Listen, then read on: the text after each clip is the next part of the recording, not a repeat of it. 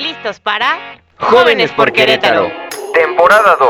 Con más energía, más invitados especiales y más temas de interés Para jóvenes como tú y como yo. Iniciativa del Consejo de Participación Ciudadana temático de Juventud. ¡Comenzamos!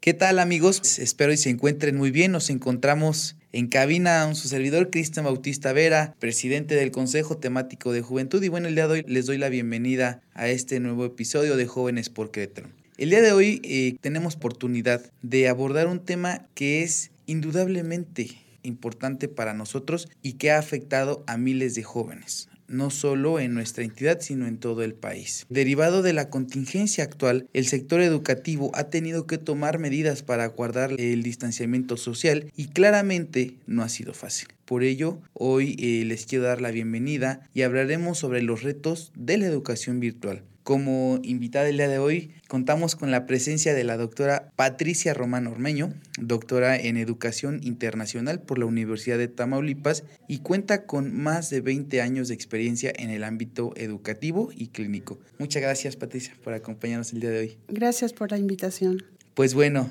el día de hoy agradecemos muchísimo el tiempo que nos brindas para acompañarnos en esta emisión y bueno, antes de comenzar y para que nuestros compañeros que nos escuchan puedan conocer un poco más, ¿podrías compartirnos sobre tu trayectoria profesional? Claro que sí, Cristian, con muchísimo gusto. Primero, creo que es importante comentarte que yo nací en Perú, ¿no? Hace ya algunos años y Posteriormente terminé mis estudios primarios en Perú. Después de mi último estudio secundario, vine a México, viví unos años en la Ciudad de México y estudié la carrera de psicología clínica en la Universidad Autónoma Metropolitana, una universidad a la cual amo mucho porque me puso la semilla de lo que hoy soy profesionalmente. Posteriormente eh, estuve en la Universidad de las Américas, Hice una maestría en psicología con orientación familiar, maestría que también me ha dado muchos frutos y muchos, muchos placeres en la vida.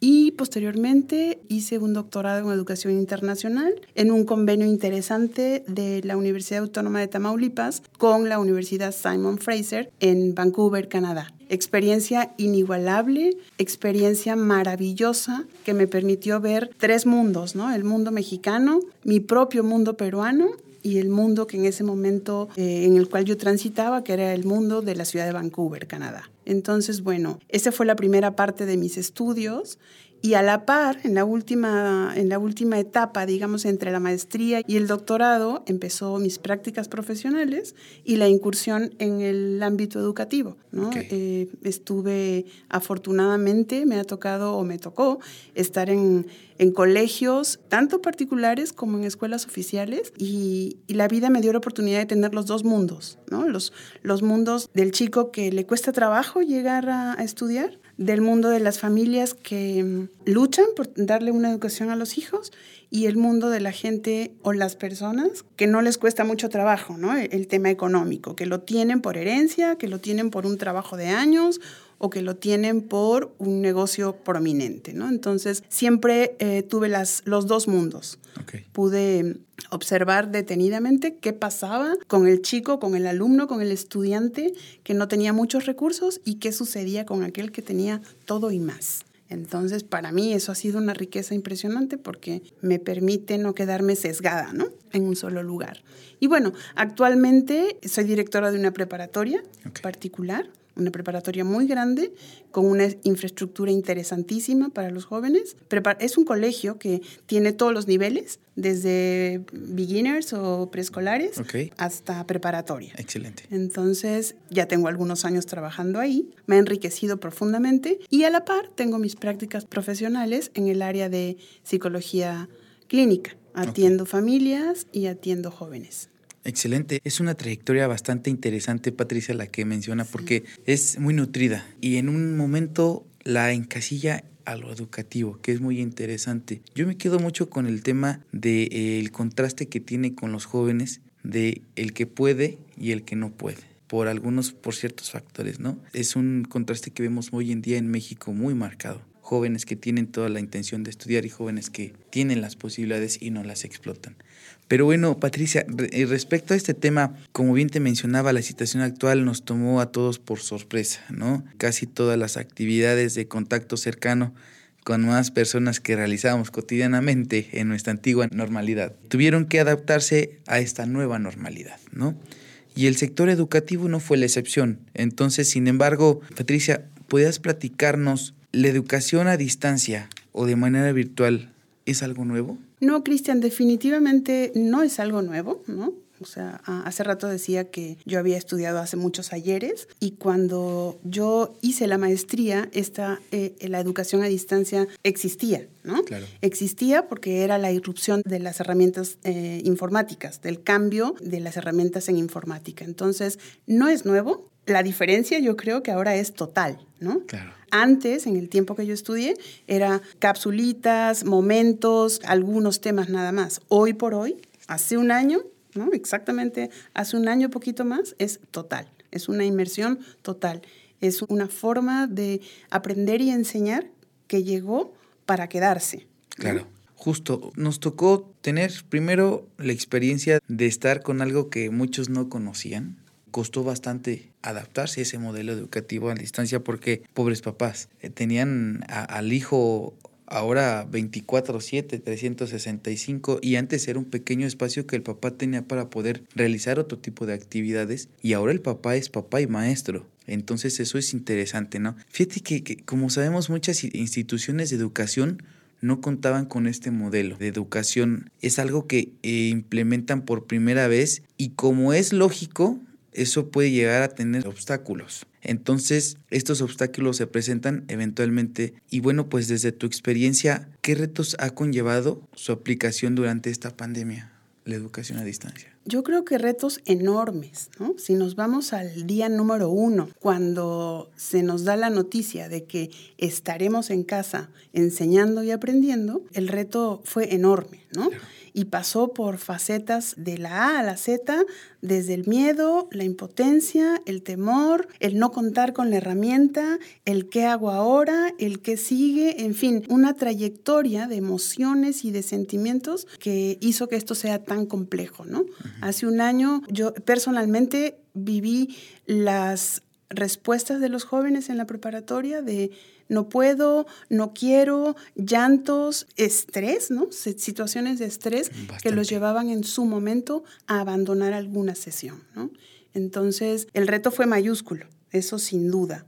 Hoy hay un poco más de orden, Hoy hay un poco más de conocimiento también, no solamente de los jóvenes, sino de los maestros, de los padres y de los jóvenes y de los directivos, si los podemos este, mm. clasificar de esa manera. ¿no? Claro, que, es, que es bien importante. Y fíjate que esta situación no ha significado un reto únicamente para los centros educativos, sino que para los estudiantes el adaptarse a un cambio tan radical puede ser agobiante, como lo mencionaba, y muchos comentaban las dificultades que han tenido y se preguntan por qué pareciera ser mentalmente más cansado tomar una eh, serie de clases virtuales que presenciales. Claro, esa es la pregunta de, de, muchos, ¿no?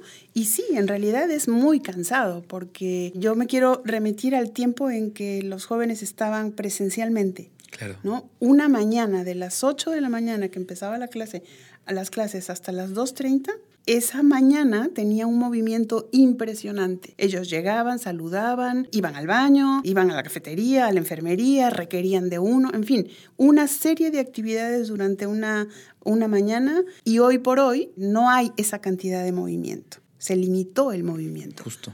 Y cuando tú limitas el movimiento a una persona y más aún a jóvenes, lo estás dejando paralizado en gran parte de su día a día. O sea, le dices, siéntate ahí, vas a tomar tu clase ahí, son seis horas que vas a estar, seis, siete horas que vas a estar ahí, con pequeños descansos de 20 minutos, pero siéntate ahí, eso es tu deber ser. Y eso de por sí genera una tensión, un desánimo, un, agotamiento natural, la inmovilidad de alguna manera. ¿no? Sí, justo, sentirse encerrado en esas cuatro paredes, solo con una cámara y un monitor que te presenta personas, pero que solo escuchas y ves. Pero no sientes. Es algo también que tenía la antigua normalidad, toda esta interacción con las personas, pues en cierto modo hacía que el tiempo ni se sintiera. Y también si podemos rescatar algo de la situación actual, es el avance y el aprovechamiento más eficiente de las tecnologías, que es un tema también súper importante, ello en materia de educación, pues al tener que adaptarnos tan súbitamente hemos sido capaces de abrazar el cambio y aprovechar las ventajas que eh, la virtualidad ofrece. En su opinión, ¿qué áreas de oportunidad ha dejado ver la implementación de la educación virtual? Yo creo, Cristian, que después de la primera fase, porque yo la dividiría como en tres momentos, esta nueva irrupción del el uso eh, de las tecnologías de esta manera y la educación de esta manera, la dividiría en tres momentos. El primer momento, el impacto de esta situación que tendría que ser general. ¿no? Entonces, el temor, ¿a qué me enfrento? El segundo momento, ya estoy en esa situación, tengo algunas herramientas y tengo que dominar esas herramientas. Es el segundo momento.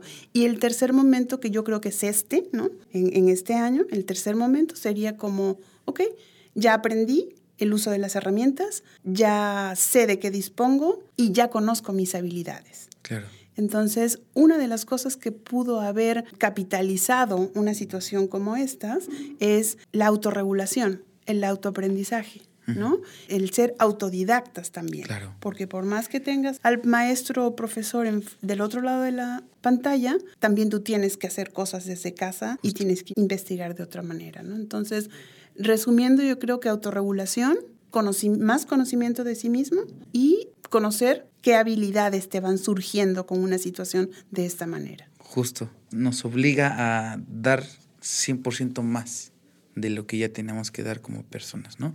Y podemos decir que independientemente de esta contingencia, podremos decir que esto es el futuro y el presente de la educación en México. Mira, yo creo que como creo mencionarte hace ratito, esta forma llegó para quedarse. Ahora se habla mucho más de esto en todos los ámbitos, se habla en la oficina, en la escuela, con los amigos. Es una manera de decir, a partir de ahora o a partir de esta situación, de esto vamos a hablar. Claro. Vamos a hablar de la, plataforma más nueva, la que tiene mejores este, herramientas dentro de la misma plataforma, la que es más rápida, la que no se desconecta rápidamente, la que capta más personas en su sala. En fin, ese es el tema. Entonces, llegó para quedarse. Lo que tenemos que hacer es nutrirnos, ¿no? Nutrirnos, aprender, buscar quienes están en la cima del de, uso de las herramientas para poder eh, nutrirnos, alimentarnos de ellos y poder salir al frente con los jóvenes, ¿no? Claro, es un proceso de redescubrir. Totalmente. En sentido en general. Sabemos que eh, hace unos momentos comentaba que la convivencia en la escuela siempre ha sido un factor característico y en algunos casos determinante para la educación, ¿no? Hoy lamentablemente muchos estudiantes se pierden esa oportunidad de convivir y relacionarse. ¿Usted considera que el, el, no conocer en persona a nuestros compañeros de clase y profesores tiene efectos en nuestro desarrollo o integración social? Definitivamente. Tiene efectos cognitivos y socioemocionales. Okay. Hace rato comentaba afuera de, de la cabina con alguien que en mi ejercicio profesional eh, yo tengo también los dos mundos nuevamente, ¿no? El área académica, el contacto con los jóvenes de manera virtual y por eso es por la mañana. Y por la tarde me dedico a la consulta privada. ¿Qué, ¿Qué llega a la consulta privada por la tarde? Aquel joven que en la mañana tuvo clase en línea, se estresó profundamente, no quiere ir más a la escuela, no quiere volver a conectarse al día siguiente. Ese es el joven que yo atiendo por la tarde, ¿no? Entonces, sé lo que me está hablando, sé lo que está sintiendo, un vacío, un no conocer a nadie, un tener que levantarse y saberse que se va a ver guapo o guapa en esa pantalla, que no le va a fallar nada. Todos esos elementos crean un, componente importante de, estrés, de malestar, ¿no? Entonces, estos jóvenes y, no que los adultos no lo hagan, pero los jóvenes que están mucho más necesitados del contacto, de, de reconfortarse con el otro, también de compararse con el otro, al no tenerlo hoy por hoy, es una situación pues yo le llamo de minusvalía de alguna forma, ¿no? Sí, justo. En el, en el área social, socioemocionalmente, hay un componente de minusvalía importante. ¿Que se podrá recuperar? Seguro que sí. Claro. ¿no? Pero de momento no lo tenías. No, de momento no, justo. Durante esta educación presencial que teníamos, siempre se ha procurado mantener las instalaciones de los centros de enseñanza en condiciones óptimas. Siempre eh, se buscaba que fueran aprovechables y hoy que dichas instalaciones han pasado a ser nuestras propias casas, podría señalarnos si influye el espacio donde tomamos nuestras clases en nuestro eh, rendimiento y concentración? También definitivamente creo que influye de, de una manera regulatoria. ¿no? En, en, la escuela, en el colegio, tú llegas y están las bancas puestas, el salón muy limpio, los ruidos no están cerca, la iluminación está buena. ¿Por qué? Porque está diseñado para recibir jóvenes que van a estudiar claro. y que van a estar sentados siete, ocho horas. Uh -huh. En casa no es así. No. O sea, en casa desayunas, te bañas, uh, sales corriendo a la escuela, luego llegas por la tarde, comes y haces tu tarea y ve la tele. Están las áreas de casa para cosas de momentos muy cortos. Claro. Y ahora cambia esto, cambia el tiempo de estancia en casa, pero le sumas que regresas a casa tomar tus clases con todo lo que la casa tiene, ¿no? El gato, el perro, el señor del agua que, que llegó eh, y que escuchas por ahí, el jardinero, en fin, una serie de factores que lo hace un poco más complejo y que te acostumbraste finalmente al año, ¿no? Ya sabes que desconectas, ya sabes que pones el mute, ya sabes que te apagas la pantalla, en fin, una serie de cosas que la situación casa-oficina o casa-escuela te ha requerido que soluciones de alguna forma, ¿no? Claro, y, y esto yo le quisiera agregar un comentario eh, a, a, modo de, de experiencia personal. Hace unos meses estaba yo en una conferencia. Entonces, eh, desconozco el lugar donde estaba el conferencista. He de suponer que era su, su domicilio. Y de repente se escucha el, se compran lavadoras. Entonces todos soltaron la carcajada.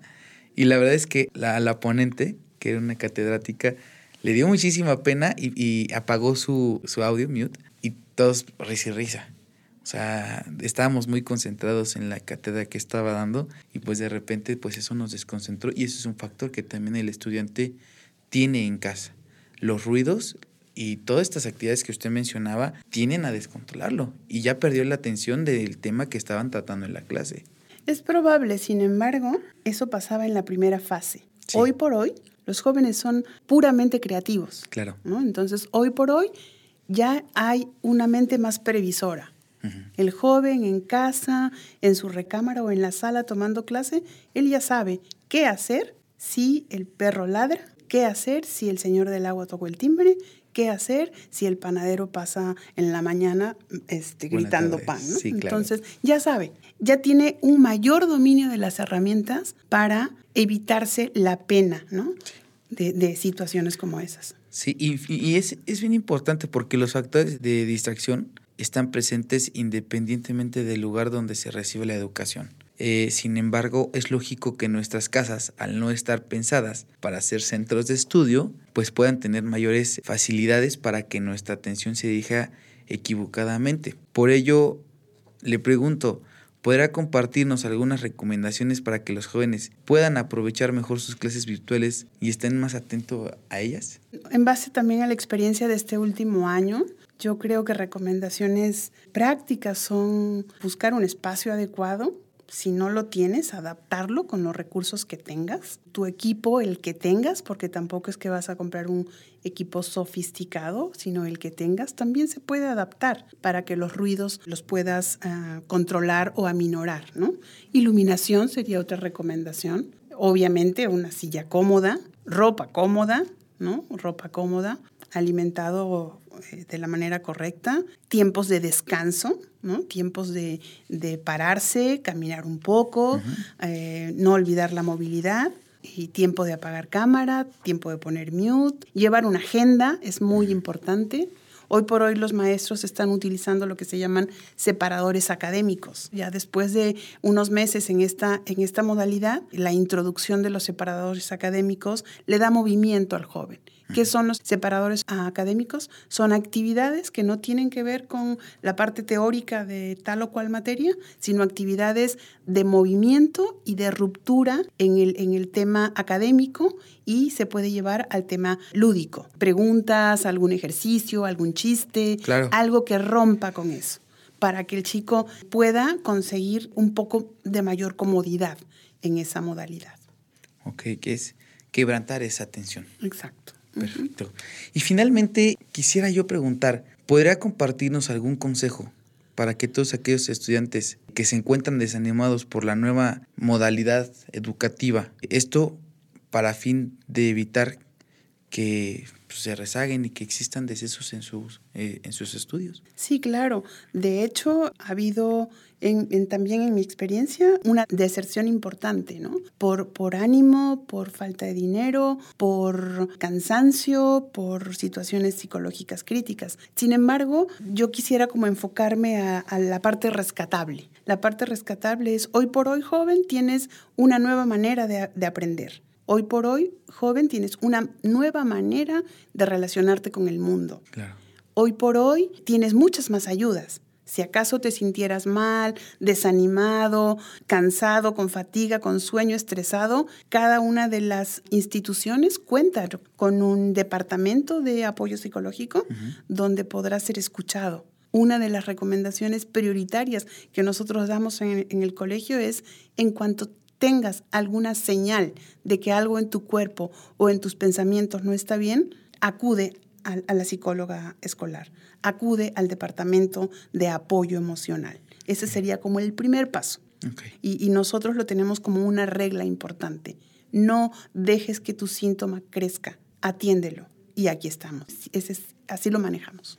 E, es importante esto que mencionas, doctora, porque a veces como seres humanos tendemos a reservar ese tipo de sentimientos. Y el cuerpo, yo recuerdo a un maestro que decía que el cuerpo es como una olla express, que le mete sentimientos, sentimientos y va a llegar un momento en el que ¡pum! va a explotar.